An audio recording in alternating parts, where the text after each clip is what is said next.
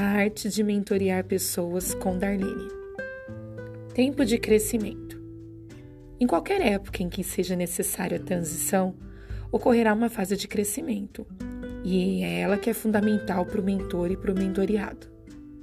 Todos nós precisamos de uma ótima cidade para se envelhecer e uma ótima cidade para se crescer.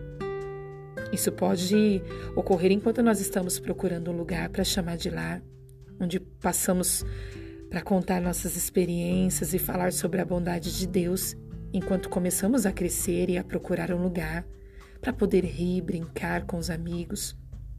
Contudo, sempre estaremos em um processo de crescimento.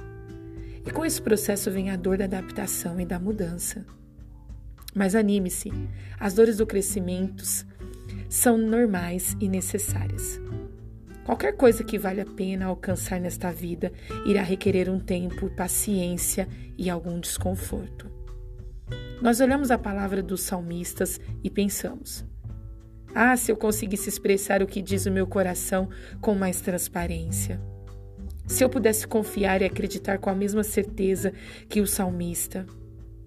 O que esquecemos é que, é que o tempo e que ele levou é que nós esquecemos que o tempo que ele levou para desenvolver esse tipo de confiança em Deus e ignoramos o fato de que o salmista Davi, por exemplo, passou um tempo enorme colocando suas palavras no papel e aprendendo a abrir o coração e a crescer diante do Senhor. Davi muitas vezes teve que ser teve que chamar os céus e indagando. Quanto tempo? Essas duas palavras são familiares a cada um de nós enquanto lutamos para ter respostas no coração? Resposta de oração? Perguntamos-nos: podemos defender nossa causa?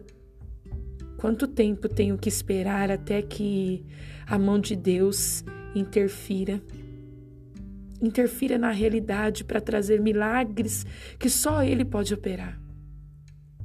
Quanto tempo levará até que essa situação mude? Quanto tempo levará até que essas dúvidas em meu coração sejam tiradas? Quanto tempo levará até que as pessoas que me rejeitaram finalmente me ouçam? Quanto tempo? Essa tem sido uma pergunta muito familiar em muitas vidas. Quantas vezes eu orei?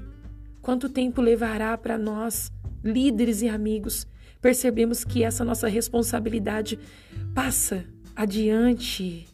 E o que sabemos é capacitar aqueles que vêm após nós e após nós a crescer. Seja ele nossos filhos naturais ou aqueles que estão em nossa esfera de influência de liderança. Tenho um desejo ardente de ver o fruto de uma geração e o fruto de uma geração serem passados para a próxima, de modo que os mais jovens possam aprender com os mais velhos. Meus avós ilustraram bem o cumprimento da promessa num texto bíblico com o qual comecei a esta parte do livro. Zacarias, Zacarias 8, 4, 5. E diz assim: Idosos e idosas vão voltar a Jerusalém Vão sentar-se nos bancos das ruas e contar histórias. Vão caminhar em segurança por aí com suas bengalas. Uma ótima cidade para envelhecer. Os meninos e meninas vão encher os parques públicos, rindo e brincando.